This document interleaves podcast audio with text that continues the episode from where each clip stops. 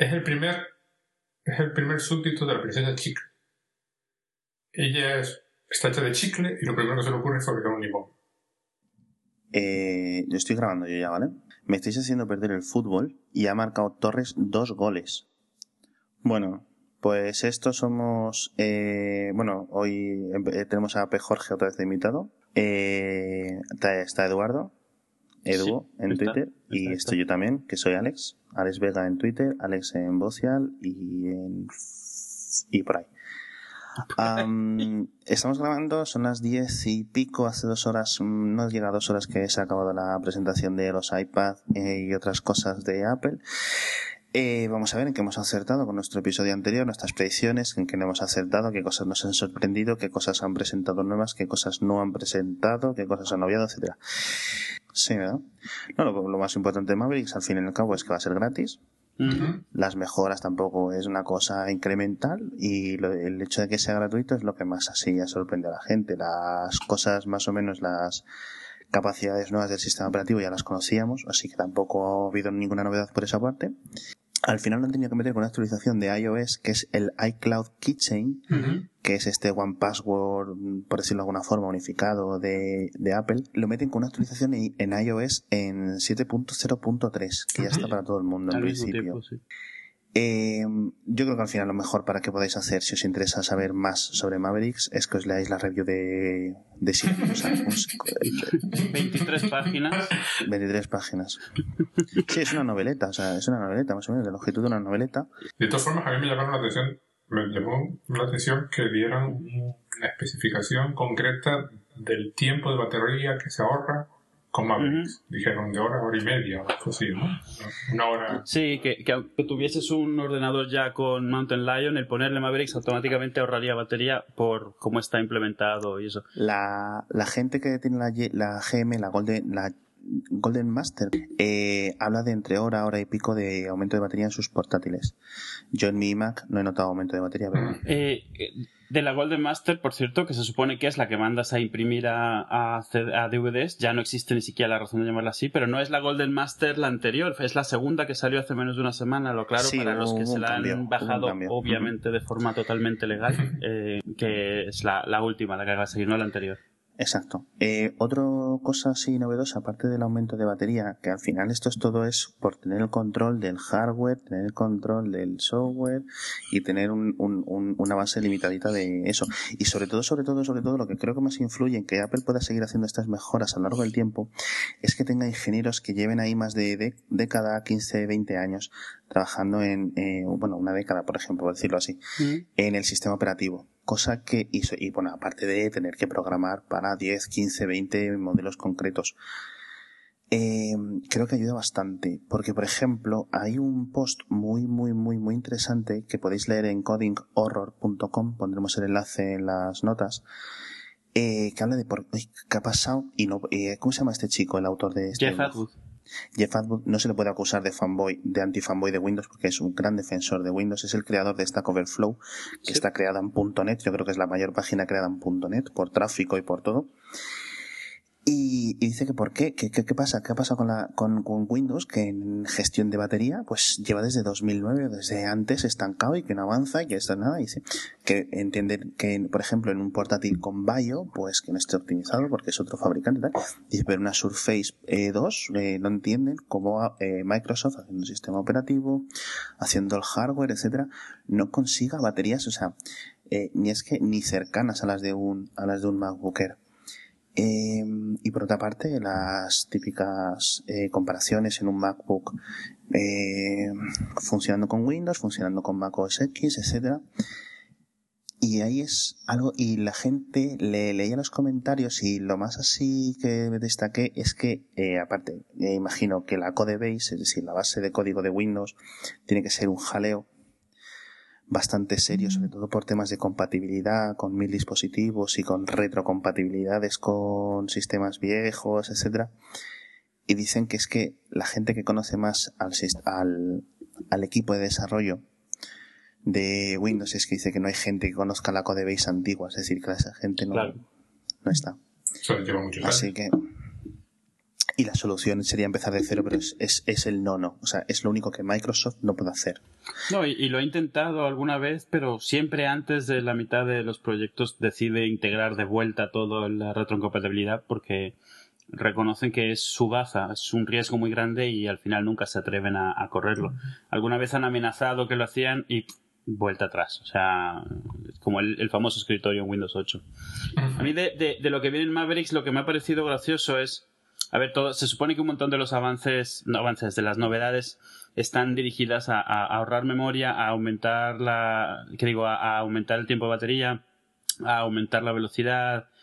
Una cosa que me ha hecho, me ha parecido graciosa es eh, lo que hablan de que ahora comprime memoria eh, y mm. me recuerda mucho al, al, RAM Dobler estos que había de los sí, 90, no sé si os tocó, sí, sí, que duplicaba la memoria introduciendo un gestor de memoria intermedio, era, era un cacao, pero en esas épocas sacabas de donde pudieses, la máquina se ponía súper lenta, pero en, esta, en este caso es bastante interesante porque aprovecha la forma en la que gestiona Unix la memoria, en la cual siempre tienes ocupada prácticamente toda la memoria, pero Unix sabe cuál de esa memoria realmente no se está utilizando o puede asumir cuál no se va a utilizar en un tiempo. Y lo que están haciendo es comprimir solo esa, dejando memoria libre sin comprimir para, para otras aplicaciones. Bastante, bastante interesante. La vuelta de tuerca, un concepto de hace tiempo que era más como fuerza bruta, Sí. Eh, a tratar de hacerlo un poco de, de, de cómo o sea, hacerlo ahora final, sin sacrificar velocidad. Lo que se ganaba era, digamos, eh, RAM disponible a cambio de capacidad de proceso. Sí, sí, sí, porque se alentaba muchísimo. Era como bajarte el emulador de, de la unidad de punto flotante. Lo tenías, ya. pero era 10 veces más lento que, que tenerlo de verdad que el tener integrado en el, el emulador el, el, punto flotante te lo había olvidado claro a ver tú... no sí. Ah, te lo iba a explicar yo ¿Qué de años. esto, Jorge sí esto es 80 total esto es micromanía sí sí.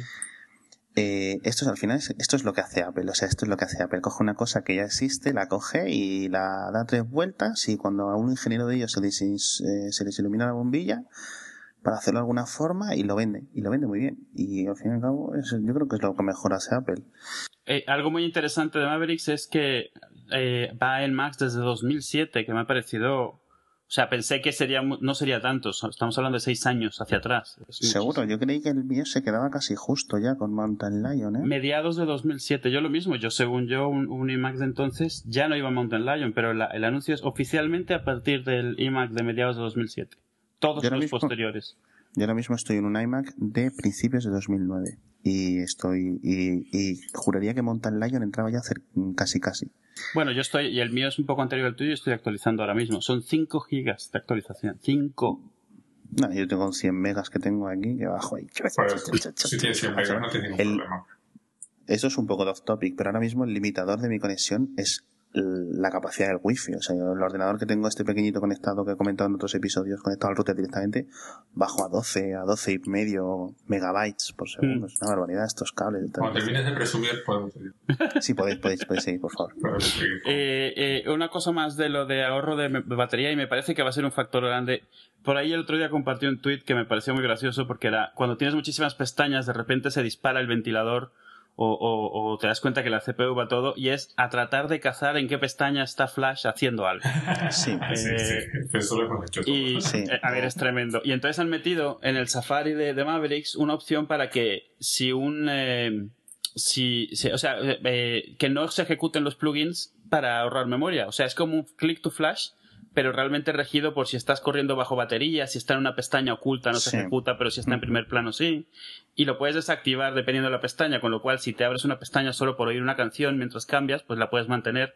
Pero si tienes el típica, la típica web 26 pestañas más atrás con un anuncio en flash que no te das cuenta sí. que te está disparando la CPU, calentando el sí. ordenador, gastando la batería, esto te lo detiene. Eso es muy interesante, hasta que al final todos los anunciantes se basan en HTML5, que también consume lo suyo, que sí, cuando se usa para cosas intensivas. Pero bueno, no sé si tanto como Flash. Es que Flash es muy curioso en Mac. el, el, el, problema de Flash es que no lo controlas. Si se pasa en HTML5 lo controlas. Con lo cual puedes hacer ya cosas directamente. El problema de Flash es que al final de cuentas es un plugin que es algo que está ejecutándose por separado que no puedes controlar de ninguna manera. No puedes saber si está trabajando o alguien ha hecho un bucle mal y no está haciendo absolutamente nada. Mientras que si está hecho en HTML5, tú como el motor de, de HTML lo ves sí. y lo detienes, lo paras, lo... lo... Sí, sí, lo. Eh, más cosas. Eh, ah, bueno, Safari, eh, proceso por pestaña. Sí, habían, cuando se separaron Safari de Chrome, intentaron cada uno hacer su, su versión de cómo separar procesos. Eh, el de Chrome sabemos que funciona de maravilla. El de Safari fue un, un, un Sí, accidente eh, de tren totalmente. Porque antes de que se te pillase alguna pestaña, ahora te sale el, el mensaje ese de todo está detenido, tienes que recargar todas las pestañas. Es horroroso. Esto es lo que le dicen WebKit 2. Sí, que realmente es la versión nueva del motor de que utiliza Safari por detrás. No es Safari, sino WebKit detrás. Porque si tú haces una aplicación que tiene WebKit, aprovechas este motor. Y ahora en Maverick significa que te traes eh, la, la funcionalidad de tener realmente un proceso separado por cada página que estás cargando, en vez de por todo el navegador o por varias pestañas juntas. Sí. Lo raro es que lo, lo puedes gestionar si quisieras desde la, el, el- el gestor, ¿cómo se llama? El Activity Monitor, no sé cómo se llama Sí, en sí. español. El monitor de Eh, actividad. Eso, por, y no desde Safari mismo. Supongo que para no incluir más opciones como el menú de developers, que de por sí está escondido. Eh, si lo buscas, pues lo buscas en el monitor de actividad y lo matas como si fuera una tarea, como cualquier otra tarea. Sí, muy bien. Pues está, está bastante bien. Pasamos, yo si quieres, a lo, a lo siguiente, al siguiente tema que han presentado en la presentación, que fue eh, iLife o iWork, uno de los dos, o los dos. Hay veces que no los distingo, no sé cuál es cuál. Eh, iWork es iWork es el Office y, y iLife es el, lo de la musiquita y las cosas. El vídeo. Pero, pero iLife era gratis en las mismas condiciones. Si te comprabas un, un iMac nuevo, venía con ¿No era así antes? ¿Era así? O gratis. sea, que sigue siendo gratis. Sí, sí, era así, siempre. Yo antes lo que creí, creí que venía incluido era iLife. Realmente, iWork realmente, sí, realmente lo que es gratis que no lo era antes es el de iOS. Antes no lo era. Sí, exacto. Ante- Lo de iOS. Pero también Vale. con el mismo truco. Sí, para aparatos nuevos. Sí, claro, claro. Sí, de hecho, eso es la cosa. O sea, todos los que se actualicen ahora, nada. Aunque yo por ahí leí que había algún truco de que si es. Bueno, no truco. Si te pillas un iPhone 5S hoy, por ejemplo, y tienes un 4, ese puede bajar el 4, no un Sí, 4, sí, un sí, 4S, ese puede bajar la- los programas. Sí, se activa Sí, para tu cuenta de... cuenta, ¿no? Para tu Sí, cuenta, para tu Apple ID. No, pero fue, fue, fue un caso de, de Apple decidiendo que lo que le servía para vender cacharros Sí, no, lo puede regalar, no es el mayor problema. Tampoco creo que venda tanto. Si lo regala, Sí, por eso. Pero para vender cacharros en el sentido de que, bueno, pues si hay, hay live, te, te, te mola, pues aquí está, toma. yo es posible que simplemente sea más. mm, hay gente que se ha gastado 5 euros por app en el iPhone o lo que cueste, no sé, esto del Pages y el Numbers y el Keynote y tal. Y vamos a intentar no enfadar a esta gente, por decirlo de alguna forma, pero bueno. Eh, lo más importante de esto yo creo que es esto de la edición simultánea a los Google Docs entre la versión de escritorio, la versión de iOS y la versión esta que está en iPhone. Sí, bueno, la gente dice ti- tipo Google Docs, realmente es tipo Smultron, que es lo anterior, y Hydra antes que eso. En el, me, me Bueno, refiero en sí, el, quiero decir, en el sentido de que hay aplicaciones nativas incluidas en la edición simultánea. No es solo una web, sino el que estés editando en una aplicación nativa, en una aplicación de otra plataforma y en web, es la parte que no, no es común ahora mismo. O sea, Esto no lo sé si Google Docs lo tiene con sus Google Drive, por decirlo así, lo tiene con sus aplicaciones de Android y de iOS. No sé si lo tiene, porque no lo uso mucho Google Drive, o sea, lo uso en web. Pero estaría interesante saber si esto es. Bueno, realmente da igual quien lo haya hecho antes, pero. no, no, sí, no era porque fuese antes, era porque ese matiz es el, el novedoso. Pero me imagino que esto es, esto es el fuerte, esto es el fuerte, fuerte, fuerte de Google. O sea, esto es lo que Google hace mejor en principio, aparte de motores de búsqueda y vender anuncios. Lo siguiente, creo que han saltado a los MacBook. No, no, Bueno, no, antes de eso hicieron un demo muy rápido de, de, de GarageBand. Digo, lo quiero Ah, comentar bueno. porque eh, lo estuve viendo en gente en Sí, sí, Twitter, sí. quedó, estaba bastante impresionada con, con lo que estuvieron enseñando. Eh, GarageBand sigue sin estar a la altura, por ejemplo, de Logic o algo así, para profesionales, pero para gente que quiere hacer cosas casi profesionales sin ser profesional, cada vez se va poniendo más interesante y sobre todo la versión de, de iPad de GarageBand se está volviendo cada vez más común en eso, en grabaciones en, eh, en vivo o en estudio, pero estudio, digamos, lo que te montas ahí en un momento en casa de alguien o algo en vez de algo más profesional. Eh, bastante interesante lo que estuvieron enseñando lo de Drummer como un ejemplo de lo que traía. Ahora mismo tú puedes abrir ficheros de GarageBand desde Logic. Estaba esperando que algún día lo que hicieran fuese que fuese en ambos sentidos, que pudieses abrir Logic en GarageBand. Pero vamos, no se veía nada. Hicieron la típica nube de palabras de funcionalidad que en dos segundos no alcanzas a ver y que bueno, ya saldrán las, los JPGs luego para analizar todas las diferentes. Ya tienes el vídeo, ya lo puedes ver. Sí, sí, sí. Que a mí lo que me hizo gracia, lo que me, me, me gustó muchísimo, que fue en ese momento en que tienen la transparencia de un iPad con el GarageBand mm. y va el, el, individuo y dice en 64 bits va de fábula. Mm. Con lo cual ya te está diciendo, no, no, que el iPad ya es de 64 bits. lo, lo, reveló antes de que lo Sí, se le escapó. Se le no, escapó. no creo que se le escapase, está más que medido. era, era, era, de esperar. Y ah, me pareció interesante que los, los, bueno, enseñaron los drums y que realmente parecen estar grabados por bateristas reales eh, y, y, y, han adoptado como el estilo de cada uno, con lo cual si los añades como, como instrumentos, digamos, te los, eh, ¿cómo se dice? Te, te, te coge su estilo también. Me pareció, mm. me pareció gracioso. Eh, de ahí ya lo que se pasaron, ¿a qué fue lo que se pasaron? ¿Ya al MacBook Pro? Es que no recuerdo si los MacBook Pro fueron anteriores o posteriores, pero bueno, estuvieron ahí. O fue justo antes. Fue eh, tenemos retinas ya de 13 y de 15 pulgadas. Eh, discos flash ya totalmente por PCIe también para uh, PCI Express para MacBook Pro tienen un i5 a 2.4 y bueno, realmente el MacBook Pro como tal podemos decir que es que es una simple evolución de características, no es eh, excepto de que todos tengan retina, es eh... Pero le bajaron el precio, que eso fue lo que impresionó. Sí, bueno, el, el, de 13 pulgadas 1300 que uff y el de 15 por 2000 que madre de Dios. No, está, está vamos. Yo he ido a mirar el que yo tengo. Sí, sí. Y, y está mucho más barato. sí, sí, no, es loco es una, es una locura. No, vamos a ver, mm, no es que tenga nada de raro. Los portátiles de Apple tienden a bajar de precio poco a poco, pero, pero no me esperaba que de un año para otro fuésemos a... Es que el, el, el Retina de 15 se presentó el año pasado en la WWDC. Sí, sí. Y poco más de un año. ¿ya? Impresiona bastante también fue la tónica de toda la presentación. Y vamos a, a reventar precios, ¿no? Sí, sí, ha sido eso. Vamos a dar excusa.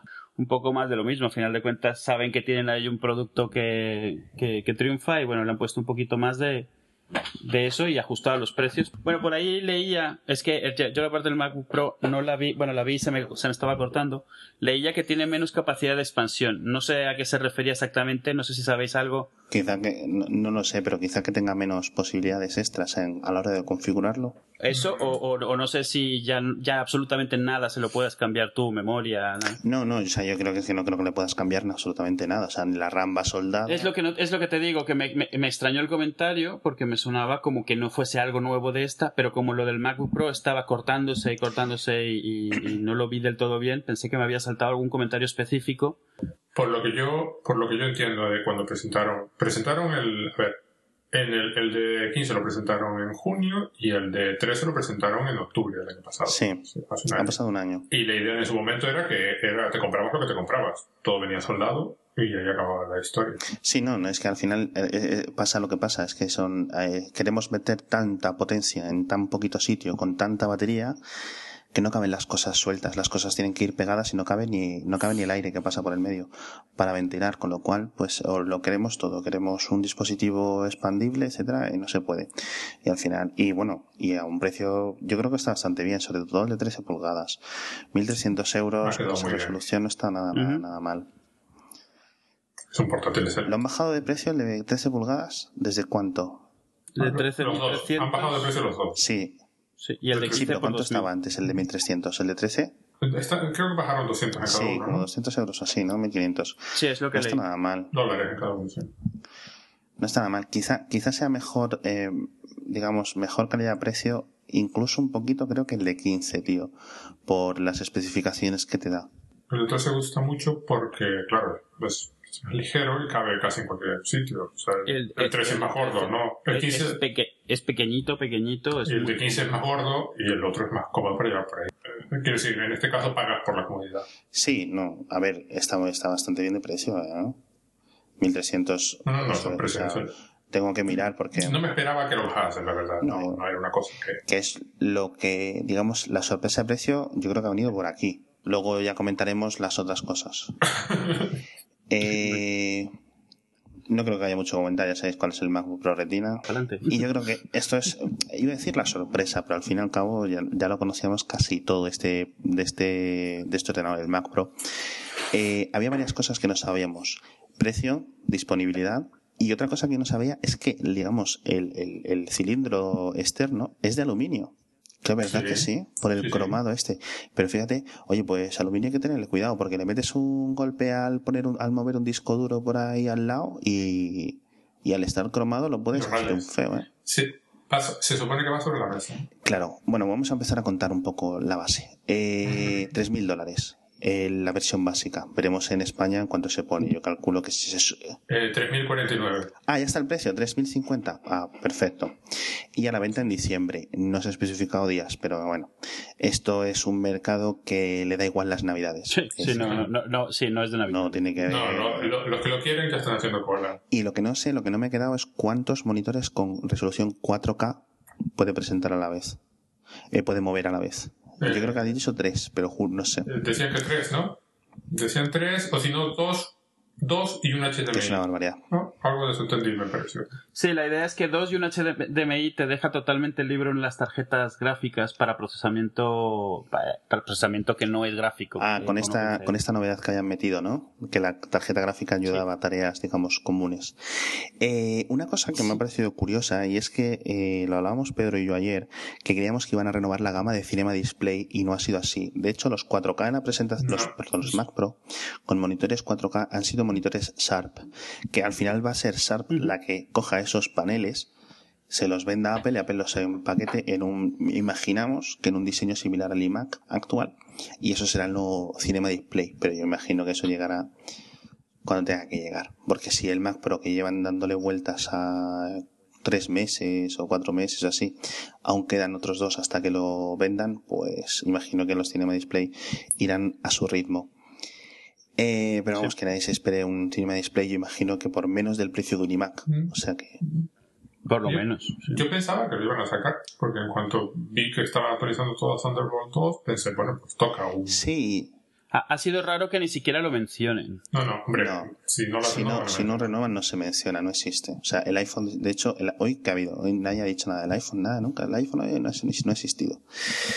Eh, las specs no me acuerdo exactamente, lo único que me acuerdo es que era Xeon eh, de 4 cores de 3,7 GHz. Esto es una barbaridad. Para empezar, eh, la gente piensa que un, digamos, un Xeon funciona igual que un i7. Yo lo siento mucho, pero no, no funcionan así. Eh, funcionan mucho mejor, son mucho más optimizados, mucho más potentes, eh, sobre todo más potentes y menos eficientes, yo creo que quizá con consumo. Es decir, son chips que gastan mucho, porque es una barbaridad, porque no, no se van a poner nunca en un portátil. Son para servidores y para capacidad profesionales, etcétera. Así que hacer comparaciones con otros i7 o con chips similares es un poco estúpido. Porque, pero bueno. Eh, ¿Qué más cosas del Mac Pro? Mm, aparte de que no nos lo podemos comprar. Mira, te voy, a, te voy a decir los precios que están aquí en la página española. 3.050 el básico con 4 núcleos y 12 GB de RAM. Y el de 6 núcleos eh, con 16 GB son 4.050. Luego ya no me deja cambiar. ¿No te dejas O seleccionar? sea, no me deja hacer una conferencia. No, porque todavía no está. Entonces no te deja. Solo te da eso. Vale, yo creo que la opción con 12 cores rondará los 5.000, 5.000 y poco euros. 5.500 quizá, algo así. Que esa es la opción yo creo que más gente va a comprar. Porque la gente que se compra un Mac Pro, digamos que mm, recupera la inversión pronto. Es un profesional de un tipo muy concreto. Mm. Al fin y al cabo, el 99% de las tareas mm, a día de hoy que necesitas un Mac las cubres con cualquier iMac. Y incluso con muchos MacBook Pro. Mm. Yo, yo te diría, o sea, muchos profesionales funcionan perfectamente con un, con un MacBook Pro. Tiene una capacidad que excede la de muchos profesionales. ¿Tres eh, 4K o seis Thunderbolts? Uf, qué barbaridad. Eh, pues nada más, el que se lo pueda comprar, yo espero probarlo algún día, pero aunque sea en una Apple Store, pero vamos. Eh, vamos a ver, mm, la tónica de Apple en estas cosas. Eh, la tónica de Apple tiende a ser que el modelo básico eh, no es exactamente el que tú quieres. O le falta RAM, o le falta algo. Y sin embargo, aquí da la impresión de que el modelo gráfico básico te lo puedes comprar y listo. Yo creo que no, yo es lo que te estaba diciendo. Quiero decir que la gente, yo creo que los profesionales que vayan a por un Mac Pro van a ir a por el de 5.000 o el de 4.000 y pico de euros. Sí, pero, pero, pero por ejemplo, los programadores, los que yo conozco, o sea, si aquí usa Arment y esas cosas, Sí. hablaban de precisamente de este modelo básico. Y ellos también asumían, claro, porque para ellos lo que necesitan, el Code no, no necesitan más, pero se lo compran por velocidad y rendimiento y este tipo de cosas. No, no necesitan los dos núcleos para nada. Y hablaban de un precio muy superior a... sí, sí. Pues entonces yo creo que si te recuerdas, Eduardo, eh, cuando después de la post-keynote del WWDC, que no nos acompañaba P. Jorge, estaba con nosotros Naum, que tiene un Mac Pro en casa porque es productor musical, eh, yo dije, eh, puse que, y lancé una bola de que el básico podría estar en unos 5.000. Y me dijo, no, no, no, no, no, unos 3.000 o así. Y yo, ah, pues vale. Y al final ha sido más o menos esto. Así que no creo que sea una predicción tan extraña. Lo que sí que entiendo es que, por ejemplo, eh, un quad-core Xeon con 3.7, digamos, el básico este, para alguien que compila con Xcode aplicaciones para iPhone, para iPad, le puede valer. Pero para cosas más intensivas, yo creo que vas a necesitar más, más potencia. ¿eh? No, no, no. Vamos a ver, por supuesto, los profesionales se comprarán uno tal grande y muchísimo más. Sí, se, se, comprarán, se comprarán todo lo que puedan, lo, más alto que puedan. Pero, pero vuelvo a insistir, no esperaba que el básico fuese una cosa usable, que ya se ajustase a los requerimientos de alguien como un desarrollador de estos, ¿no? Esperaba que hubiese que, que, que hubiese que configurarlo. Sí, sí, no, no, tienes razón. No me esperaba esto, de que da la impresión de que puedes ir a la tienda, cogerlo uno y llevarte a tu casa y se acabó. No lo sé. Eso ya, ya te digo, yo creo que muy poca gente y yo no creo que este sirva realmente para muchos. Hombre, no, más bien servir, este le sirve a todos. Otra cosa es que si le compensa. Claro, sí. Para muchos, para muchos trabajos es excesivo, claro, efectivamente.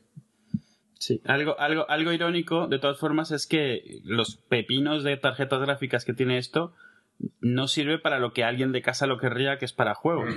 a mí me lo estuvieron que explicar esto cuando era pequeño. con las ¿Os acordáis las tarjetas? No sé si siguen vendiendo las tarjetas gráficas de la marca 4 o 4 o algo así. Y yo, ¿pero esto cómo puede costar tantísimo dinero si luego no sé qué? Y me explican, pues mira, verás, esto es porque está optimizado para el AutoCAD y para el Maya y cosas así. Eh, mira, te voy a decir las specs del, del, del iMac más potente. 3.4, Quad-Core también, Core i5, de 3,4 GHz. 2.000 dólares. Y 8 GB de RAM. Le puede ser, o sea, el lo puedes aumentar a, por 200 dólares más a 4 cores de 3,5 de i7. Y le puedes poner por 600 dólares más 32 GB de RAM. Y se te pone, y aún así cuesta menos que el Mac Pro. Cuesta 2800 y, de regalo un monitor. Sí, sí, pero del Mac Pro realmente no compras memoria, disco duro y CPU, compras los buses, compras la velocidad. No, no, sí lo entiendo, pero me refiero que para, para la gente que quiere un ordenador muy potente en ah, el torno de los 3000, creo que le va a salir eh, eh, esa gente que hablábamos que, eh, digamos, que hace una tarea profesional pero no muy intensiva de audio-vídeo, es decir, comentábamos los programadores, etcétera, de aplicaciones para ellos, tal. Creo que les viene mejor el iMac que el Mac Pro básico. Es mi Vamos a ver. Dentro de un par de días tendremos el ATP nuevo y Marco nos dirá lo que se va a comprar y si acusa lo que no se va a comprar y por qué no. Y saldremos de duda. Sí, bueno, pero bueno, ya veremos. Eh, bueno, pues yo creo que saltamos al siguiente tema. Al tema realmente. ¿Y, el vídeo y el vídeo de, cómo, de cómo lo fabricamos en California? Sí. puestos a presentar un Mac Pro. ¿Lo fabrican en, California o en Texas? Bueno, vamos a ver. Lo ensamblan en California. En, Estados Unidos. bueno, en Estados Unidos sí, pero, pero entendí por el vídeo que la carcasa esta de aluminio va de allí. sí, sí, no, no. Es en Estados Unidos. Eh, estamos mirando el. Eh, pensando en el estado. Pero bueno. Mm. Eh, podemos saltar ya sin el tema interesante. Bueno, antes de saltar al tema de los iPad, que es el tema interesante, vamos a comentar un poco de las, eh, digamos, de las historias que han comentado de iOS. Han sacado una actualización nueva para iOS, la 7.0.3. Muchos esperábamos la 7.1 con mejoras para el funcionamiento de iOS 7 en el iPad. Algunas cosas que han quedado, digamos, un poco raras en esta actualización. Yo creo que absolutamente por falta de tiempo, porque al final tienes las, los trabajadores que tienes y tienes que hacer las cosas y parece que iOS 7 está mucho más pensado en el iPhone que en el iPad. ¿Qué es lo que pasó originalmente con iOS? Eh, cuando salió el iPad eh, se quedó con este iOS 3.2 mientras el iPhone estaba en el 4 y cosas así. y luego al final se, se puso al día, pero bueno. El caso, en este 7.03 meten una cosa que me ha parecido muy interesante, que es eh, una setting, una configuración para que se llama Reduce Motion, que es para reducir las animaciones del sistema, es decir, cuando abres una carpeta, cuando cierras la carpeta, cuando vuelves al home, cuando piensas el home button y todo esto, eso lo quita. Y yo creo que eso va a ser, vamos, yo, yo lo voy a activar instantáneamente en cuanto lo reciba. una, una de las cosas que por lo que lo quitan eh, no es solo por eso que para mucha gente siente que introduce retrasos, sino lo del efecto de paralaje, que por lo visto ha habido gente a la cual le ha provocado. Pero el paralaje ya está ya se puede quitar. Sí, sí, pero esto es parte de eso. Este, este setting lo, eh, es o sea, el paralaje ahora lo controla este setting, no tiene uno separado. Realmente lo que han hecho es ah, extender que fuese solo eso a que fuese todo tipo de animaciones ah, y eso tiene sentido que sea todo junto. De acuerdo, o sea que es porque este este setting me sonaba a mí de desactivárselo, por ejemplo, a mi mujer que no le gustaba, no porque se manera ni nada, sino porque no le gustaba. Pero vale, o sea que esto también quita las animaciones. Pues perfecto, yo activaré porque total tengo un iPhone 4 para que no lo sepa y no tengo ningún tipo de animación de paralaje ni nada. Y me molestan un poquito estas animaciones. No, quizás no me molestan, pero sí el verlas una y otra y otra y otra y otra vez, sí te acaba como cansando. Pero bueno. Yo no, me, yo no me di cuenta, pero bueno. No, yo, yo lo que he visto cuando he visto el efecto de paralaje en, en el 5 de, de mi mujer es que a mí me gustaría que el efecto fuese como 16 veces mayor. Lo que pasa es que a mí me gusta mucho el efecto ese de mover y que parezca que el fondo se mueve en otro plano. ¿Verdad, verdad? Muchísimo. A mí me encanta. Yo el paralaje lo pondría más, pero lo que reduciría es el tiempo de las animaciones, eh, digamos esto de las carpetas, lo que han quitado ahora. Eso lo reduciría a una cuarta parte.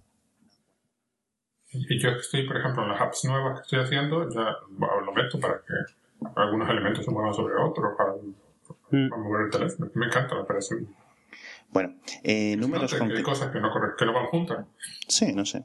Números concretos que han dado. Un millón de aplicaciones en la App Store. No está nada mal. 475.000 de las cuales están optimizadas o tienen una versión para iPad. Nada, nada, nada. Ha sido, ha hecho un comentario ahí muy, muy, muy hacia, sí, el, sí, al, a las otras plataformas. no, me acuerdo exactamente que cómo Que estiran las apps de teléfono. Sí, sí, que utilizan la versión de smartphone estirada, que, que me hace mucha gracia, porque obviamente se refiere a las, a las aplicaciones de Android, que salen para los tablets sin ninguna modificación y como tienen los, el layout este elástico, automáticamente en cualquier resolución se, se, se extienden me parece un poco así. Me parece que lo, lo, hubieran debido haber hecho el año pasado, cuando realmente era un mal ni siquiera reconocido en la plataforma. Al contrario, se vendía como una ventaja. Pero, pero ahora, ahora que Google ya ha dicho oficialmente a los desarrolladores que se le ocurren un poco más, que hagan una versión especial para tablet optimizada y tal, como que llega un poco tarde decirlo así. Otra cosa es que los developers no hayan hecho ni caso. Si los desarrolladores no han hecho ni caso, sigue siendo un problema de la plataforma. Sí la plataforma te la acaban haciendo. Pero es cierto que las aplicaciones grandes, digamos, las, las flagship de los canales de deportes y eso, sí que ya se han puesto un poco las pilas y ya no tienen esa lista gigante, anchísima, sino ya algo un poco más ah, adecuado. Por eso digo que hace un año hubiera tenido, vamos, hubiera, fue además cuando empezaron a, salieron un montón de comparativas también así de esta es una aplicación, esta es esta aplicación en, un tablet y esta es en un Android, esta es una aplicación en un iPad y sí se notaba mucho, mucha falta de cuidado. Ahora hay muchos menos ejemplos tan obvios, eh, llega un poco tarde como puya, pero vamos, se ve que... Bueno, la reciclan, hombre, ¿no? Dentro de tres años que no, que yo lo que, lo que quería decir Eduardo era lo siguiente, era es, es, muy sencillo, es decir, esto es un problema que tiene Android porque eh, las tablets no se están centrando, porque es, es un poco complicado, no para quien no lo sepa. De hecho, Twitter acaba de sacar a una hora la versión para tabletas con Android y solo y realmente está como eh, limitada a tablets de, de, de, Samsung, de Samsung como fabricante. Y es una cosa rara, es una cosa que nos estamos quedando todos, pero es que al fin y al cabo. Pero una cosa. ¿eh? Lo, quiero, lo voy a comentar luego cuando los iPad. Pero bueno, como vamos a saltar, yo creo que ya. Bueno, vamos a, acabar de hablar de iOS. Eh, 60.000 millones de instalaciones, creo que he leído. O sea, de descargas. Sí. Y a los desarrolladores han pagado 13 mil millones de dólares, que no está nada mal. Es decir, esto, eh, haciendo la cuenta vieja, nos da... 12.900 millones de dólares para, como decían, para Candy Crush y Sí, compañía y el resto. sí, porque si no saldrían a 13.000 dólares por aplicación. Sí. Eh, y yo, bueno, eh, y entonces haciendo la cuenta a la vieja salen a unos 18 largos millones, eh, eh, o sea, ingresos de la App Store, o sea, ingresos de la App Store, quitando el 30% que se come Apple, que realmente no funciona exactamente así, no podemos hacer esta cuenta, Sí, de que esto sea el 70. Sí, claro. Ah, vale, vale. Vale. 18.000 millones largos de dólares ha ingresado en Apple. por la App Store. No está nada mal. Ya es más grande que muchas empresas. Porque, porque tienes también mm, la gran cantidad de apps mm, gratuitas que no generan ingresos de ningún tipo. Y tienes Sí. que tener y distribuir y enviar y mantener en algún sitio. Sí, bueno, pero esas yo asumo que se pagan con los 100 euros de developer que tienes que pagar. Sí, 100 no. Sí, depende de la cantidad que hagas. ¿eh? Mm, Hay de todo, ¿eh? Sí, luego hay que, hay que tener en cuenta las in-app purchases en las aplicaciones gratis. eh, luego, por ejemplo, Sí, incluso- pero, pero por ejemplo, yo hablo de completamente gratuitas, sin nada más, que no generan ningún tipo de ingreso. Sí, la de Facebook. Eh, por eh, ahí tenemos, un, por ejemplo, La de Facebook. a Facebook, por, por 100 dólares al año, tiene la tienda montada. Es, decir, es como si tú fueras a montar un negocio y tuvieses que pagar solo 100 dólares por montarlo. No solo, no solo tiene la tienda, sino tiene Apple que gratuitamente Exacto, tiene todo, la barbaridad ingente de notificaciones que puede enviar la aplicación de Facebook Por eso, que es un... Es un gratuitamente. sí, sí, sí. La- eh, yo, así, yo comprendo que para, cuando yo hablo de este tema con gente que más o menos conoce la historia, pero claro, no está metida, cuesta muchísimo trabajo hacer entender lo que tú te beneficia. Porque decir, ah, le tienes que pagar un 30% a Apple, sí, pero tú sabes lo que me ahorro. Lo que no tengo que pagar, lo que no tengo que mantener. Sí, no, exacto. Pensar por un momento que la gente de Twitter paga 100 pavos al año por su aplicación. O sea, es lo mismo. O sea, tú date cuenta la cantidad de tweets. Todo, o sea, todo tweet genera una, una notificación. Prácticamente todo tweet. Muy poca gente los desactiva. Mientras, o sea, yo, yo estoy, no estoy, estoy casi seguro de que, de que, de que tiene que generar por lo menos tantas como Facebook. O sea, y es eso, es totalmente gratuito en la plataforma. 100 euros al, al año, nada. te- O sea, pues, es decir, no, hay no, nada. no montas un negocio en ninguna parte con 100 No, no, no, para nada. Ya simplemente yo creo que con el, con el hecho de no tener que tener un departamento de cuentas y un sistema de, de facturación, ya te ahorras, sí. ya te contas el 30%, pero bueno. Eh, pues bueno, yo creo que podemos pasar siguiente al tema principal, al primer plato, bueno, al, al gran plato, al- del, del episodio que se llaman los nuevos iPad. Eh, voy a dar un breve resumen y voy a decir lo que me parece una cosa curiosa. Eh, un iPad mini nuevo con retina y el iPad eh, grande, por decirlo de alguna forma, lo han renombrado iPad Air. Pero es que es curioso esto, a ver si, y yo no me había dado cuenta hasta que no me lo han dicho y lo he tenido que explicar. Y lo he explicado de esta forma. Han quitado el iPad grande y el iPad Air es el iPad mini hecho de Ujú. 9,7 pulgadas. O sea, es más fácil entender que el iPad nuevo, el iPad Air, es una versión grande del mini. Mini retina, sí, sí. De, exactamente, porque es que exactamente por dentro es Exacto, sí, sí. igual. Mismo chip, misma cantidad de RAM, misma resolución. De hecho, estoy seguro que no hay ninguna forma de, para un desarrollador de, sa- de saber distinguir si está esa aplicación siendo usada en un mini, retina me refiero, o en un iPad Air. De la misma forma que no se podía saber si estabas usando una aplicación en un iPad 2 o en un iPad mini en el pasado, en este, en- bueno, y se sigue usando.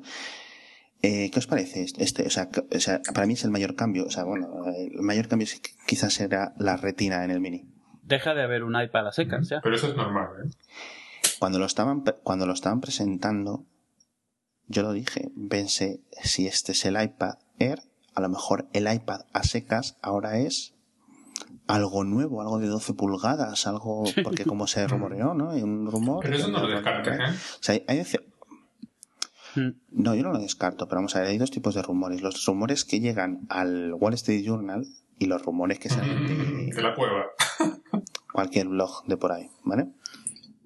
De Digitimes, por decirlo así, ¿vale? Sí, sí. Entonces, este es un rumor, el de las 12 pulgadas, que circuló por el Wall Street Journal y luego de que suelen tener fuentes bastante eh, cercanas o fiables, sobre todo cuando se acercan a los eventos. Y entonces me quedó un poco la duda, al final no ha sido nada, pero bueno. Eh, Pero no ha sido nada Mm. por ahora. No, no, por ahora. sí, claro, no, hasta, donde sabemos Claro, no es, no es descabellado un iPad de 12 pulgadas. No, mucha gente lo querría y lo usaría, sobre todo gente que se dedica a crear con los iPads, que gente que usa mucho Keynote, que es gente que usa mucho GarageBand, etcétera. Un iPad Pro es una cosa que podría llegar a existir. Sí, gente que necesita área, superficie. Sí, con la misma resolución, sin más ni nada. Eh, eh, de hecho, yo esperaba que si hubiera esa versión, hubieran puesto alguna especie de teclado funda como ha hecho Microsoft, o ha hecho Nokia, o ha hecho casi el resto de fabricantes. Porque al final mucha gente que en el mundo de los negocios crea, pero yo creo que es Apple por cabezonería o porque piensan que es lo correcto, no van a incluir. Pero, pero no hace falta porque los hay. O sea, tenéis el folio que, que utiliza o sea, no, ganaría nada. Ellos se mantienen en sus 13, que tendrán sus ideas, porque saben que, la necesidad está cubierta. Eh, creo que es Logitech el que tiene el folio, que es el teclado del Surface, que es lo único universalmente alabado del Surface. Eh, el teclado caro del Surface, porque el teclado barato es una... No, no, el caro, el caro, pero que además está con, con eh, imanes del Smart Cover, con lo cual tienes pues una, una tapa magnética con el teclado este que está reconocido como bueno, chulo y todo lo que tú quieras. Con lo cual, ¿ellos para qué lo tienen que hacer si no...? Lo que tiene que hacer Apple es mejorar el teclado digital, o sea, el teclado, mm, el software, el teclado de software del iPad. Que si os habéis fijado en las pantallazos del nuevo iWork, vi una fila personalizada por encima del teclado. Pero eso, eso, ya está en muchas aplicaciones. Es como, sí, es una barra de botones, pero lo que contiene, lo que contiene no son cosas del teclado, sino eso, negrita, centrado, cosas así. Lo que Apple necesita alguna especie de forma de, con una, se me ocurre, con una nueva línea de teclas, digamos, como las teclas de función en un teclado, que mejore la edición de texto en un iPad, porque es la peor parte de un iPad, la edición de texto, tener que ir con el dedo a una parte concreta, dejarlo pulsado durante un tiempo, seleccionar, no acaba de quedar bien. Y el, problema, sí, pero el problema, el problema vuelve a ser el mismo. O sea, eh, a nosotros eso nos puede parecer importante, pero la, quizás Apple tenga dudas de que sea importante para la mayor parte de los usuarios del iPad. Entonces, mm, era como la crítica inicial al iPad, ah, no sirve para crear, no, no sirve para escribir, como tú querrías escribir, que es diferente que no sirve para crear, porque crear son otras cosas. Sí, y recordemos que si escribes en serio en un iPad con un teclado externo, las teclas de Shift y de flechas funcionan. Sí, bueno, muchas, con el modo accesibilidad y tal. No, no, no, no, no, no, no, no, no, todas. Las teclas de edición funcionan. Sí, yo, yo, le he puesto. Alt, flecha para moverte palabras completas, Shift Alt para seleccionar, Shift Alt para seleccionar palabras completas, comando izquierda derecha te manda principio fin de línea, todos los atajos de, bueno, realmente son, muchos son de Emacs, pero vamos, todos los que tú tiene, tiene OS X, todos funcionan efectivamente míos, con un teclado Bluetooth. Le pones un teclado de aluminio y funciona perfectamente sin ningún problema. No, pero depende, obviamente tienes que estar acostumbrado a los, a los atajos, a lo mejor no los utilizas mucho en Mac, entonces eh, tienes que aprendértelos a final de cuentas en donde los empieces a utilizar. Eh, en mi caso yo lo que pasa es que el ratón lo uso muy poco, entonces yo los empecé a utilizar en el iPad con el teclado y me di cuenta que los estaba usando y que estaban funcionando perfectamente. Entonces, de hecho me llamó la atención porque cuando me di cuenta fue como, espera, tengo un cursor aquí, ¿cómo está esto? O sea, de, que lo estaba usando sin pensar. Más cosas, 170 millones de iPads vendidos, que es una barbaridad, está bastante bien. Ah, el tema que me he fijado en la gráfica, y es una cosa que nos va a haber noticias, ya veréis, cuando el día 28 creo que presentan resultados. Por cierto, una cosa, perdona que te interrumpa, una duda que tengo. Sí. Asumo que ha caído la bolsa, ¿no? Ha caído en la bolsa. No, lo sé. Hay que, comprobarlo. En el After Hours dices. Ayer cerró a 5.26. Sí. Y hoy está, y está a 5.20, con lo cual ha tenido una bajada efectiva. Así que nada. Eh, más cosas. Eh, como decía, 170 millones de iPads vendidos. Pero la noticia va a salir el día 28 cuando yo creo, si os fijáis en la gráfica que presentan, hay una bajada, digamos, de crecimiento.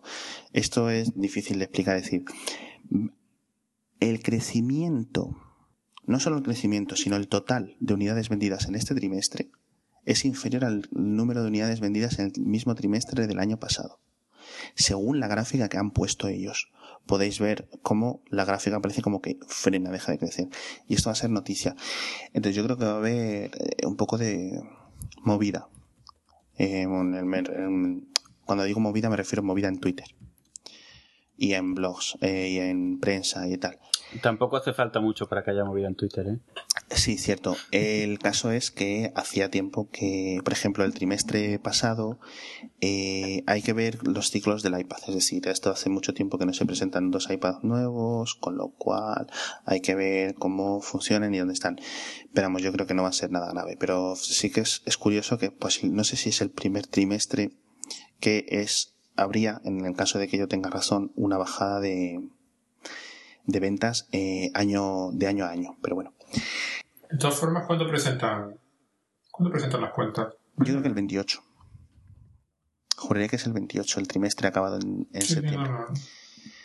Eh, no, no han puesto Touch ID, Ta- Touch ID, Touch ID. eh, ninguno de los dos. Eh, Era- principio, era una de mis predicciones que no se pusieran porque no queda, no es un buen sitio para el dedo, por decirlo así. Eh, exactamente igual que en el iPhone. Pero eh, hubo tanto rumor en medio, digamos, de buena categoría que hablaban del Touch ID y yo cuando y me resultaba raro que hablaran de Touch ID, de Touch ID para el iPad grande, pero no para el iPad mini. Y yo supuse que sería un poco de precio o eso. Y al final parece que debe ser algo de precio o de que el componente tiene que costar una pasta o lo más seguro al fin y al cabo será que sea difícil de fabricar y no puedan fabricar todos los que necesitan. Y que con restricciones de ventas en el 5S es posible que no lo puedan, no se hayan podido permitir ponerlo en el, en el iPad. Creo que es mi, es mi predicción, Es, es, es muy difícil mi opción más posible. porque, porque por un lado efectivamente está en mal sitio. No, no sostienes el iPad como sostienes el iPhone. Entonces tampoco parece que se vaya el dedo ahí a, a hacer la operación cuando quieres. Con lo cual yo supongo que es difícil saber lo que pensaban, claro. Como tampoco te lo Yo dicen. creo que al final, como todo, es una combinación de factores, pero bueno. Pues sí, yo creo que también decidieron que, que tampoco importaba demasiado. Vamos a ver, como ya lo, ya lo dije la última vez. Aquí se ve lo que a Apple le importa. Eh, si para dentro de dos años Touch ID es una cosa muy importante, estaría. Mm, aparentemente no es tan importante como parecía. No tiene más. Por cualquier razón, ¿eh? a lo mejor no, es importante porque no lo puedo fabricar, pero no fue lo suficientemente importante como para hacer el esfuerzo. Sí. Sin embargo, otras cosas aparentemente merecieron el esfuerzo. No, yo lo entiendo. Si tienes todo el- tiene toda la lógica del mundo, claro. Eh, otra cosa que eh, quiero comentar es que han subido el precio del iPad, digamos el iPad grande, el del tamaño completo, de 480 a 500 dólares, o sea, de 479 a 499 me refiero. Siguen con el resto de las mismas opciones, 100 dólares más para aumentar de tamaño. El almacenamiento con cuatro opciones, 16, 32, 64 y 128, que si no me equivoco son las opciones que estaban hasta ahora. Ujú.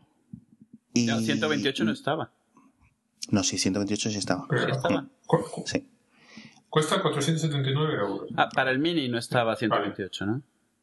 Sí, yo creo que para el mini no estaba ni 64 tampoco, Vale, o sea vale, que vale. fíjate. Eh, es, el precio de 479 que comentas, Pedro, ¿es el precio de la nueva? ¿Del Air? ¿Del Air? Sí, sí, sí, sí, de la nueva con 16. Qué curioso. 479 euros. 479, qué curioso. Sí, el rango va de 479 con solo Wi-Fi, 16, Entonces no a sub- 869, 128, Wi-Fi y celular. Entonces me estoy confundiendo yo porque quizás sean 499 en Estados Unidos. No, Eh, me refiero, dólares, el iPad 4 me refiero.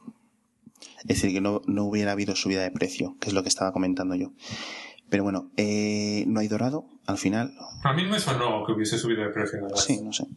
No me dio esa impresión. Que no hay dorado, que mucha gente esperaba que hubiera dorado. Pero bueno. Mm. Eh, Vale 499 en Estados Unidos. exacto, sí. Y luego, pues el, el, el, el iPad mini retina, que tiene las mismas características que el iPad Air. Es, Pero- es- es igual en Una- todo excepto el tamaño y el precio. O sea, El tamaño de la 100 pantalla euros y el menos, precio es 100 dólares 100. menos en todas las variedades. Em, a mi opinión, el mejor iPad, el mini retina. Sí, en mi retiro. Sí, sí. Por fin. Wow, mi, mi sueño se hizo. realidad. El mini retina. Yo ahora mismo tengo un iPad mini que no uso mucho, eh, básicamente porque me lo acapara mi niña. Pero mm, si me tuviera que comprar un iPad mini, otra vez, en el futuro, cuando lo tenga que hacer o se rompa lo que sea, yo creo que es eh, merece la pena pagar por tener la opción de celular. Hombre. Sí, Básicamente sí, porque te permite, te da una libertad mm, extra poder llevarlo en el coche, etcétera, Mm. que creo que merece la pena, ¿eh? Es, Mucho, mucho, mucho. No, no, yo los, yo los he tenido siempre con celular. Sí, es es- caro. Hace mucha Y- diferencia eso. cuando Si los mueves fuera de casa hace muchísima diferencia. Exacto. Sí, y el mini que tiendes a llevárselo, porque el mini además te cabe en un bolsillo de un abrigo, una cosa así, es, es una... La gente que comenta, la gente que comenta que tiene varios iPads en casa, que fíjate, es que este es el mundo en el que estamos ahora mismo. Gente con varios iPads en casa, o sea, imaginaos eso en Bueno, yo 2010. tengo, yo Uno por tengo, persona. yo tengo, yo tengo, no, yo tengo mm, dos, tengo el grande y el, el mini. Yo tengo un, yo tengo un 3 y un mini. Es curioso, o sea, Bueno, sí, yo tengo un 3, sí, Mm. no compré el 4. pero bueno. Eh, el mini, o sea, la gente que lo que hace es que el, el grande se queda en casa. Es como el iPad de casa. Y el mini es un poco más personal. Sí, es el de moverte. sí. Y el hecho de, el hecho de tener el celular eh, hace que lo saques más de casa. Y bueno, y luego ya el, el recopetín, la cosa más rara, dentro de las cosas raras que hace Apple, es mantener el iPad 2 al mismo precio. El iPad, el iPad, Estamos hablando de un dispositivo, ah, el iPad todo al mismo precio, sí, sí. estamos hablando de un El dispositivo iPad todo al mismo precio. Eso nadie, nadie más tiene las agallas de hacer. Hay que tenerlos, hay que, no sé, no sé, ¿cómo te tienes que levantar por la mañana para decir, ¿sabes lo que voy a hacer? No, venga. Esta, eh, como, ¿quién, era- quién era? eras tú que lo decías, no, Alex, la vez pasada? Este es el tipo de cosas que ponen a mil a los a la gente que critica a Apple. Es como, pero, pero ven, ¿qué, estoy- ¿qué es esto? Es como, pero, pero, pero ¿qué me estás contando? yo os voy a ofrecer la explicación. A ver, esto es un dispositivo de hace tres años. Sí, sí, tal cual, sí. O sea, no tiene ni No tiene retina. retina. No- al mismo precio que el mini retina nuevo con A7. Vamos, vamos a ver, yo asumo Para poneros- que no soportará iOS 8. para poneros Si soporta iOS 8 ya, hace, para poneros una idea, esto era de cuando el Euribor estaba alto, de cuando Zapatero gobernaba, de cuando Torres jugaba en el Liverpool. O sea, son cosas súper viejas. Y siguen a 400 euros. ¿Pero sabéis por qué lo siguen a 400 euros, Pedro y Eduardo? ¿Mm? Porque Apple puede, tío. O sea, es que es- este es el nivel de, es el nivel de arrogancia. De, Es eso, es digamos, la entre comillas, o No, de no la es, empresa. es, Porque- es una arrogancia teñida de una seguridad en sí mismo de tal calibre que efectivamente provoca, provoca ese campo de distorsión de la realidad. Efectivamente. Y lo- es que Exactamente, es que no hay es más. como este. Es como si alguien entrase en un banco y se llevase el dinero. Y sabes, y Y sabes, nadie dijese nada, porque Sí, pero el desparpajo es tan grande, es que es... el desparpajo es tan absoluto.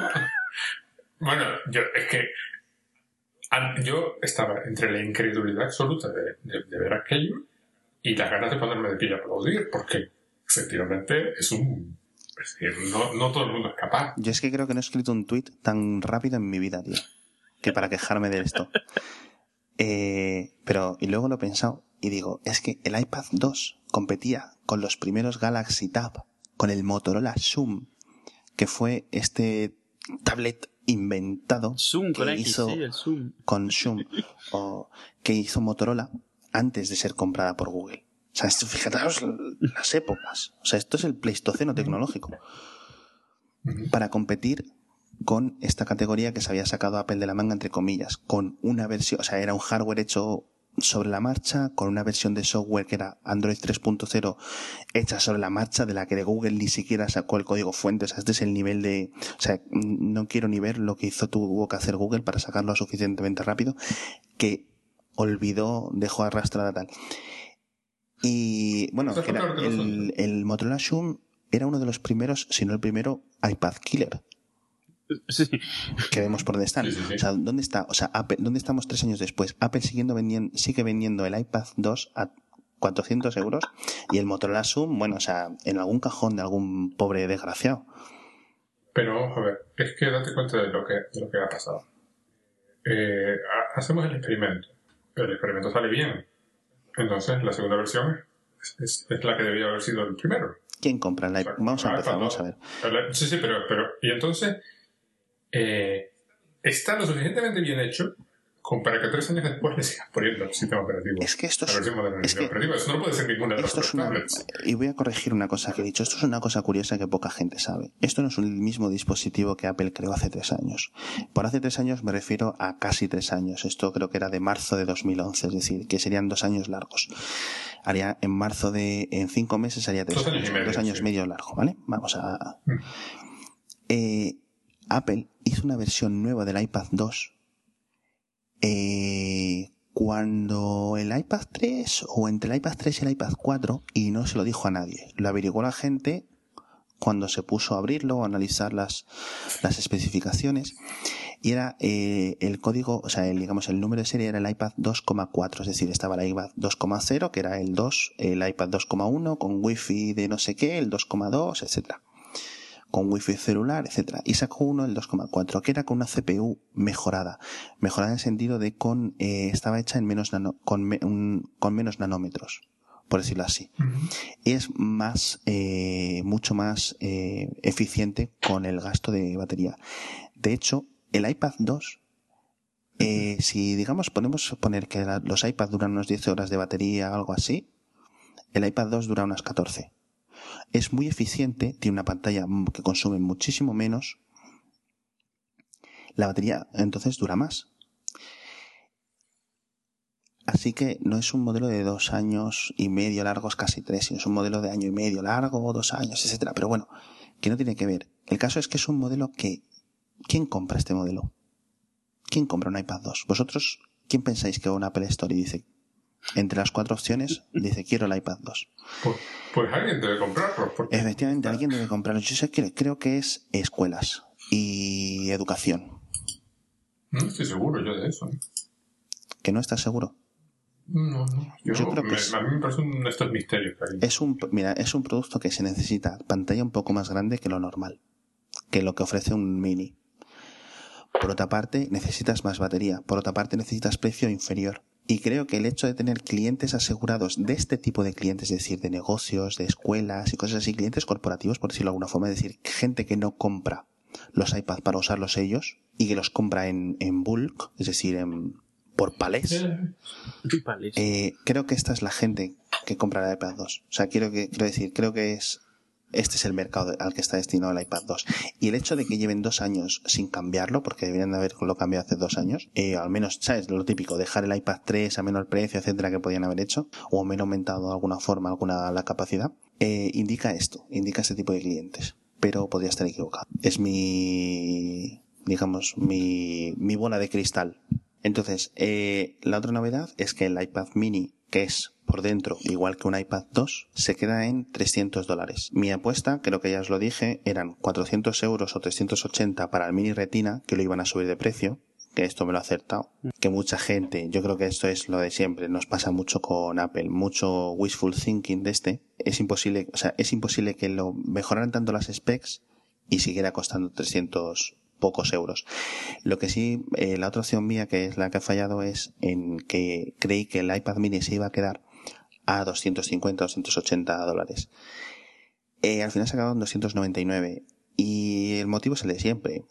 Apple no, mm, no sé si busca menos dinero, o sea, tiene un límite y a partir de ahí no lo quiere. Y si no estás dispuesto a gastarte 300 dólares por una tablet, creo que es que simplemente Apple no te quiere como cliente, igual que, no sé, que es la discusión que tenemos todas las semanas. No, y suena, suena duro, pero probablemente esté reducido a eso, quiero decir. O sea, No, y hay, y hay suficiente diferencia, hay, hay 100 dólares de diferencia entre el mini y el mini retina, que creo que son suficientes.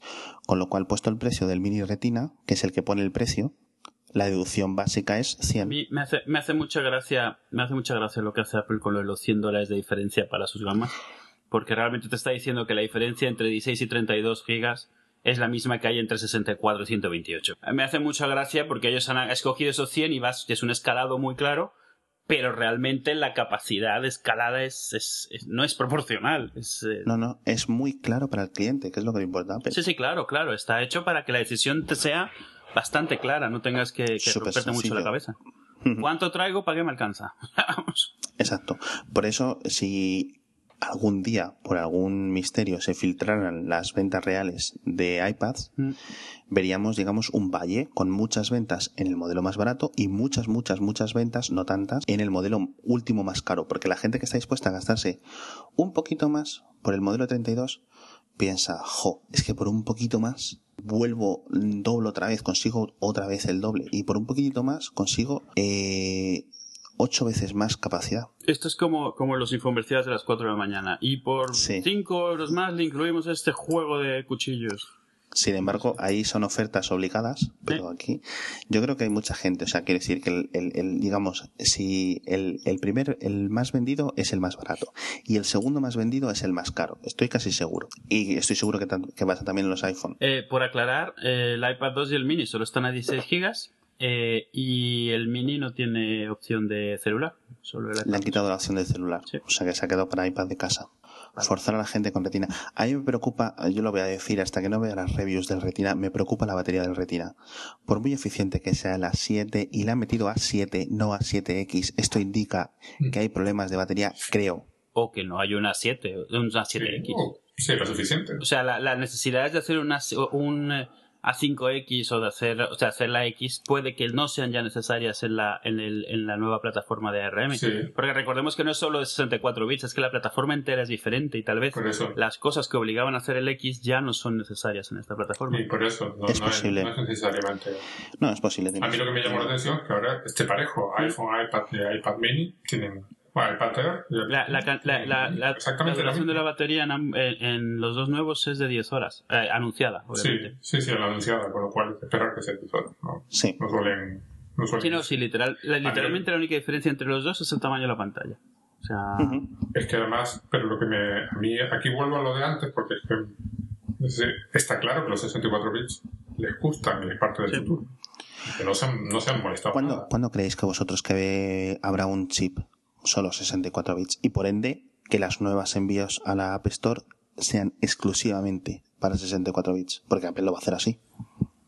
Es decir, sí, sí. que tienes Eh, vamos a ver, el 5 no es 64 bits y es el 5C por dentro, con lo cual se le queda al menos un año más. Pues dos años como mínimo. o sea, que decir que los el, el, digamos el, el digamos el iPhone 6S siguiendo este sistema. El iPhone 6S probablemente sea ya cuando toda la plataforma esté, esté en 64 bits. Es decir, tú dices que dentro, Dos años, dentro de- dentro de dos años. cuando con i- Hombre, a menos que hagan algo radical, a lo mejor el año que viene o sea, que si todo sigue su curso barren. con iOS 9 exclusivo 64 bits. Eh, sí, por ejemplo. Vale, vale. No creo que lo hagan con iOS 8. No, que si la opción es iOS 8 o iOS 10, quiero decir, al final, porque más allá de iOS 10 si existe. O, ¿sabes? quién? Sí. Porque ¿quién dice cómo estará dentro de tres años este mercado que se mueve tan rápido? Pero, Bueno, lo que toca ahora es la parte donde las predicciones no nos acercamos en lo Eh, más no, mínimo. un segundito, un segundito, un Sí. segundito. Y los tres, que es lo importante, con el con M7. Claro, decir, al tener el A7 tienen el M7 acompañando. Pues, sea como sea, está ahí. tienen M7. Da igual. Sí, curiosamente, Curioso. dispositivos que no se mueven tanto como otros que no se actualizaron. De los que no Mandos, sabemos nada. mandos para la Apple TV. Es la única opción ¿Cómo? que me queda. Mandos para la Apple TV, digo. No lo sé, a mí me llama muchísimo la atención. Se nota que Apple eso lo considera importante. O algún tipo de configuración con otros dispositivos, o de comunicación, o que gestionen el airdrop a través de ese chip. No lo sé. No lo sé, no lo sé.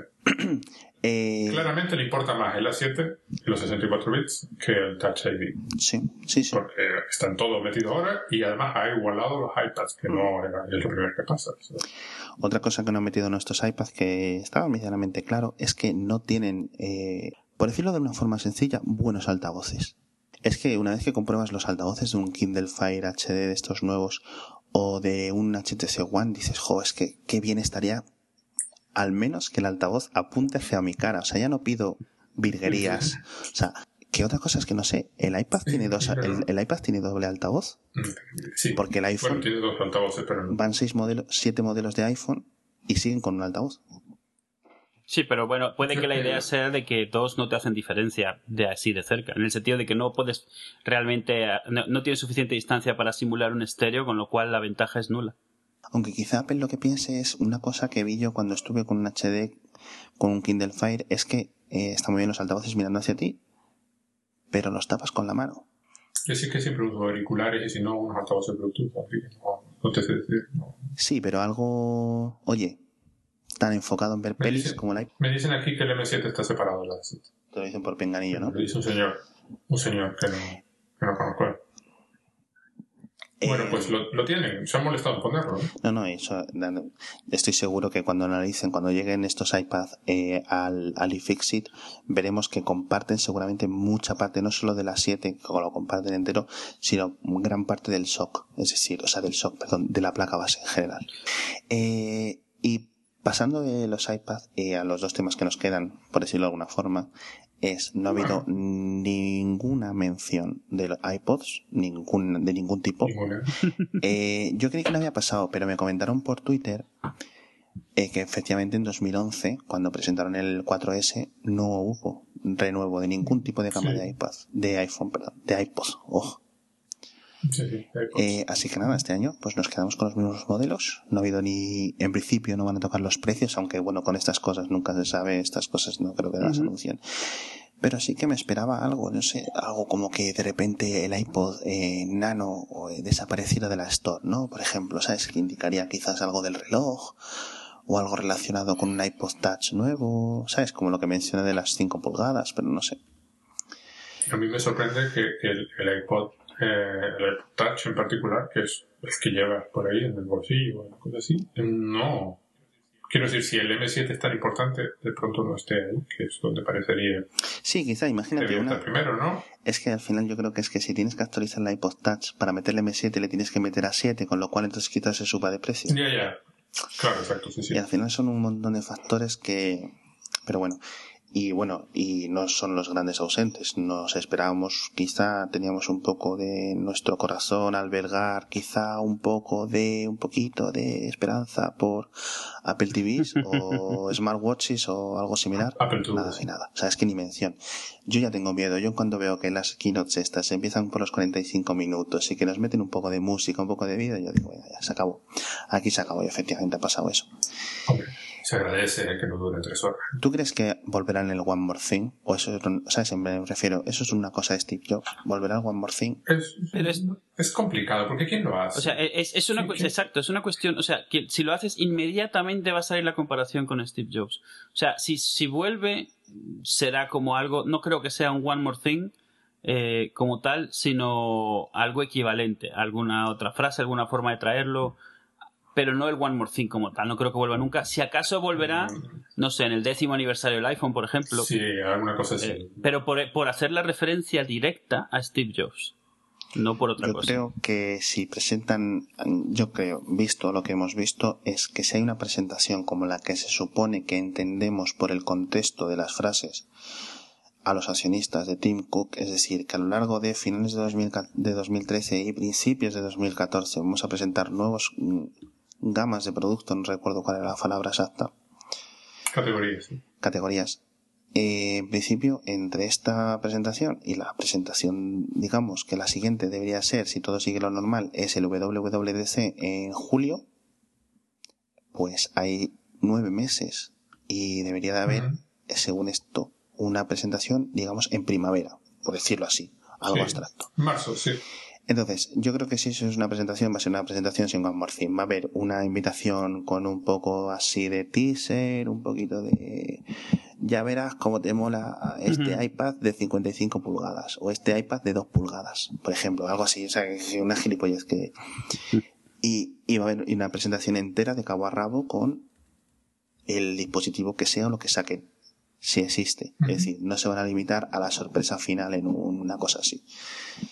Pero bueno, No, vamos a ver, una categoría nueva no le van a presentar en plan sorpresa. O, sea, eh, o en algún momento salían diciendo y ahora vamos a presentar mm, el patatín y lo hubiesen presentado, no, hubiese, no, hubiese llegado- no hubiesen esperado al final para decir One More Thing. Y, eso lo hicieron con, con el Apple TV original, por ejemplo, Sí. pero eso no Eh, le importaba a nadie. ¿no? Exacto. De todas formas, enero.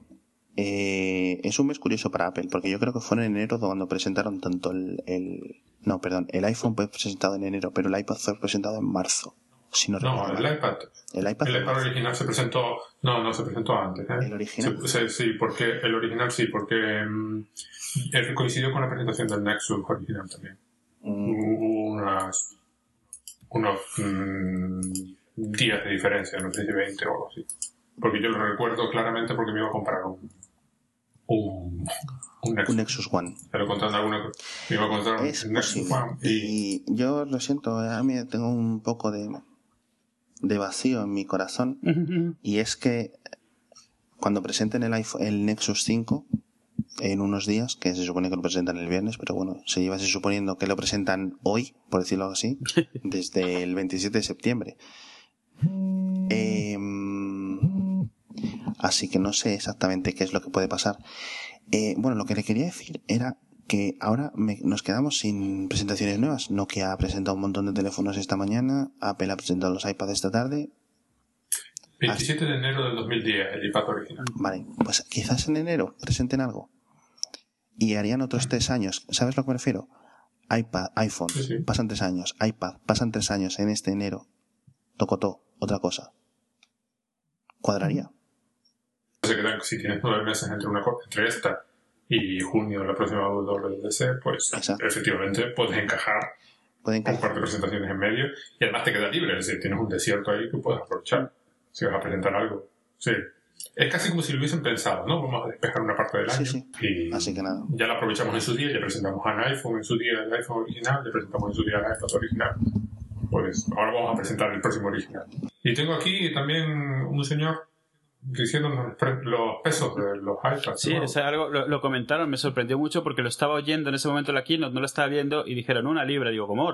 450 gramos el 405. iPad Air. Además, como comentaba alguien en Twitter, es un nombre muy inteligente. Porque te separa de la impresión de que el iPod es pesa- es pesado. Sí, y ya tienes la asociación si conoces los productos y si no, siempre ha sido un buen nombre para, para asociar con ligereza. Sí, sí. Y bueno, eh, Y el iPad mini retiene 330, 330 gramos. eso, es mínima. eso es una lata de refresco. Sí, sí, pero la diferencia entre uno y otro es mínima. Bueno, no hay... que- Es fascinante. ¿Cuánto pesaba el iPad original? Eh, Sí, eh, 500 y pico gramos. Sí, libra y media era... Y justo lo estaba viendo ahora, te lo digo. El iPad, primera generación, lo tengo aquí abierto, 700 gramos. 700 gramos, qué barbaridad. Y yo tengo Tengo uno aquí. y se siente, ¿eh? Sí. 600, 680 gramos el Wi-Fi, 680, 730 gramos el Wi-Fi con 3G. Sí. Qué No está barbaridad. No está nada. Es que es como avanza la tecnología, no solo en la de Apple, sino en general. Sí, y este le tiene más batería, le dura más la batería, tiene más... Vamos a ver, lo que nos quedó también pendiente fue el Apple TV. Sí, sigue, siendo, no sigue nada. siendo la gran incógnita en la, en la alineación de Apple. O los otros más o menos puedes ver por dónde van. El Apple TV es como este signo de interrogación de lo tenemos, no lo quitamos, no lo cambiamos, no le hacemos nada sustancial. Cuando metemos algún cambio silencioso, eso de añadir algunos canales, añadir lo que se ve que son Sí. eh, acuerdos con, con, con eso, con, con los Con de, creadores de contenido. con los de béisbol, con- cuando metieron la aplicación esa para ver anime, y que es como, pero ¿qué? qué? o sea, y no- pero no, no dicen nada, no lo anuncian, ni lo mencionan. Es como. Ah, Sí, tenemos. uno no sabe qué pensar, además, uno no sabe, no, no lo han tocado porque, porque les da igual, se queda como está, o no lo han tocado porque piensan tocarlo más adelante. Sí, es, es- más todavía. Y me- me- eh, a mí lo que me extraña es que no cause más ruido, porque al final de cuentas, dado que todos esos rumores de que una televisión iba a salir y tal, obviamente fueron nu- nunca fueron ciertos, te queda el Apple TV como el único con el estandarte de la televisión famosa de aquella frase de Jobs y todo lo que se dice, y sin embargo Sí, no, sí. no ves mucho sobre él. Está como ahí calladito, vendiendo, vende mucho, mucho más de lo que yo imaginaba. Un montón de gente que yo no me imaginaba tiene un Apple TV en casa. Y no sé, o sea, es- para mí es la gran incógnita. Y pues, precisamente por el potencial que le veo de, de, de, de eso, mercado nuevo, tienen un pie ya adentro, pero como que no quieren cruzar la puerta, ¿sabes? Es como... A mí, me, a, a mí me fascina, a mí el Apple TV me encanta, me parece una cosa maravillosa. Ahora tú te mandas vídeos de- del teléfono a la tele. Yo lo uso continuamente con mi hija, ¿no? Con los vídeos que por ahí que me, que me llaman la atención, que le quiero mostrar, los guardo con so, ¿cómo se llama? Soy, sí, soy, Sí. Y, y luego, pues, del teléfono se los voy poniendo. Y, y encantado, ¿no?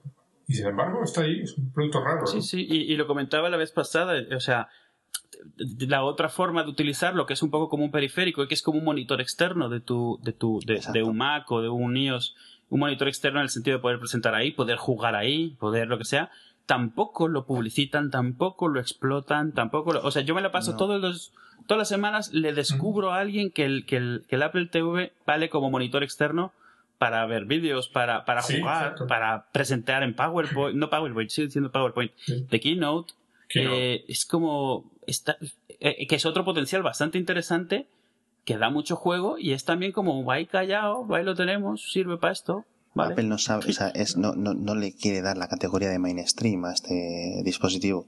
No lo nombra No, demasiado, pero ni, ¿no? ni de mainstream Sí. ni de ni de, de nada. De Es nada, que- sí, sí. es como si que se han olvidado que lo tienen y por eso lo siguen vendiendo. Es lo que parece. O sea, sé que no es así, obviamente, pero Tiene muchas ventas, en me- muchas, muchas ventas en Estados vende Unidos. muchísimo, muchísimo. Y más en Estados Unidos, donde No, se es aprovecha que- mucho mejor que aquí, obviamente. Claro, es que, pero de todas formas, es que, es que es estupendo. Aunque solo lo uses para. Oh, si, yo, mi empresa me dedica a hacer presentaciones, tendría uno en la. en la sala enchufado a la tele. Una cosa. Yo sé, por ejemplo, que, que, que puedo usarlo de monitor externo, en plan, duplico la pantalla.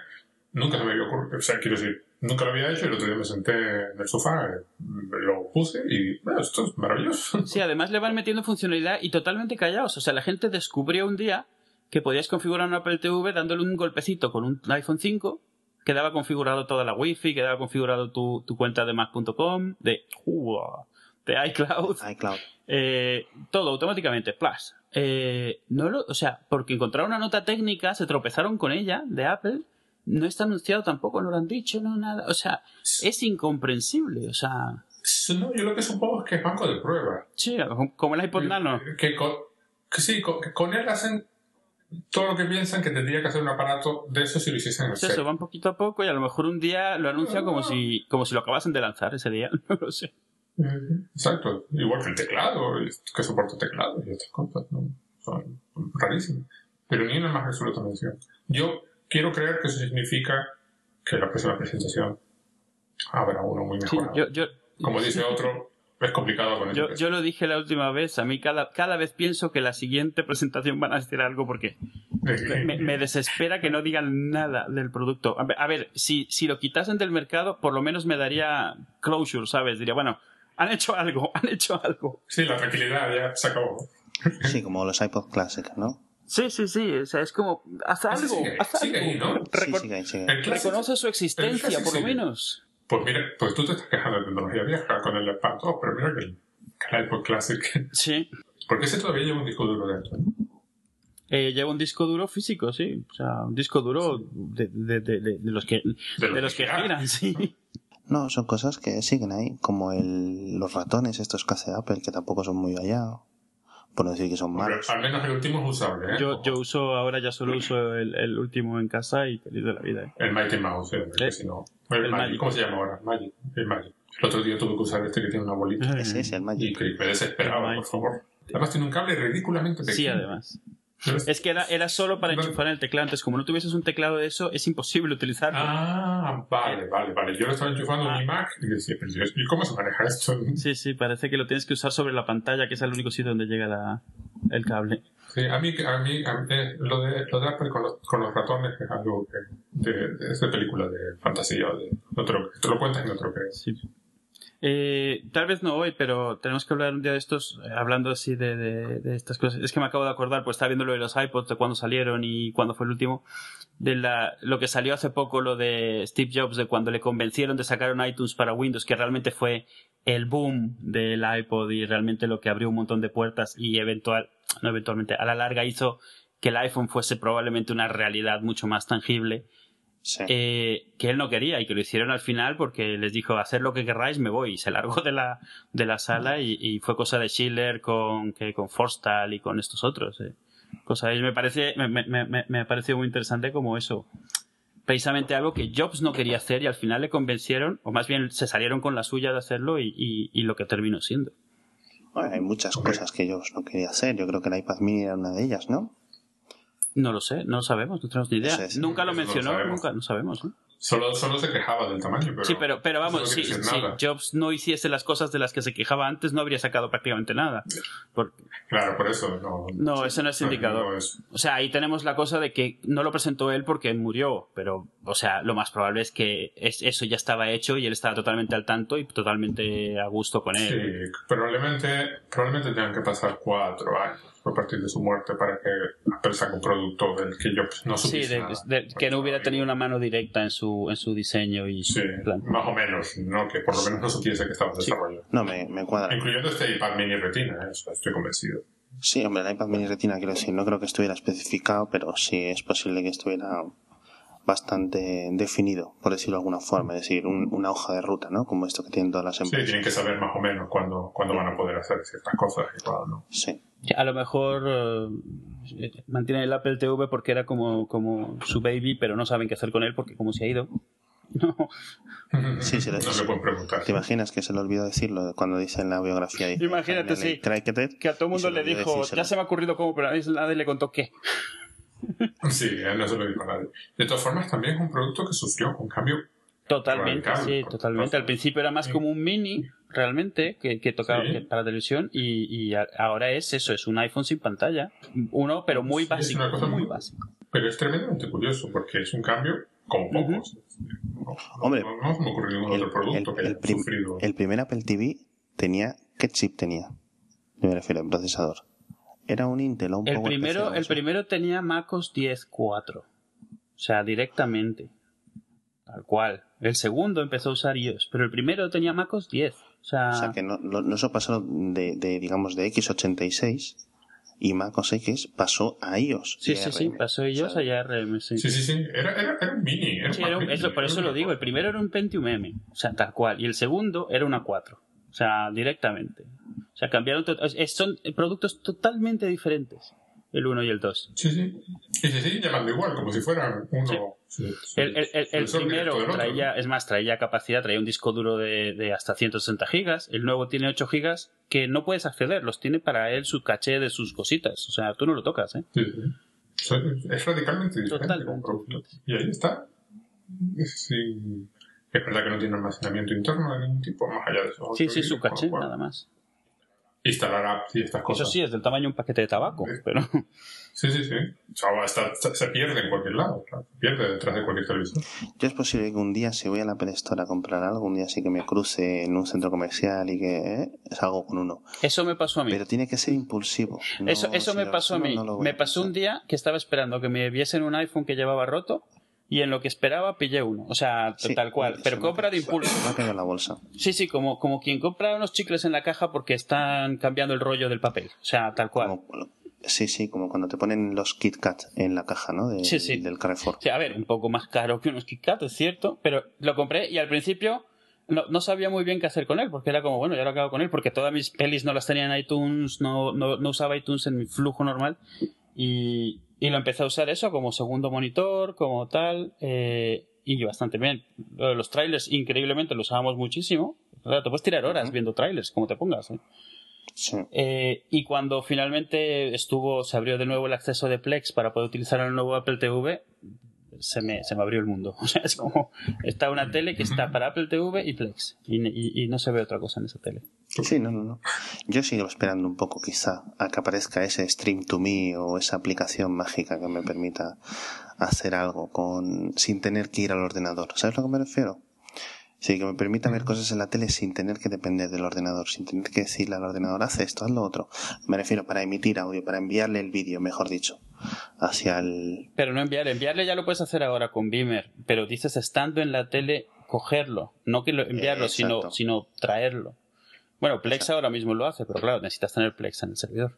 Y con lo necesitas Sí, sí. Sí, lo que no puedes hacer. El problema, y es un problema el Apple TV, le pasa lo mismo eh, que le pasa a un iPod en casa que no tiene su propia música, sino que está en iTunes. Es que dependes del iTunes y no. Es algo que lo, lo que comentaba en el podcast, podcast pasado, que es algo que me falta. Me falta un.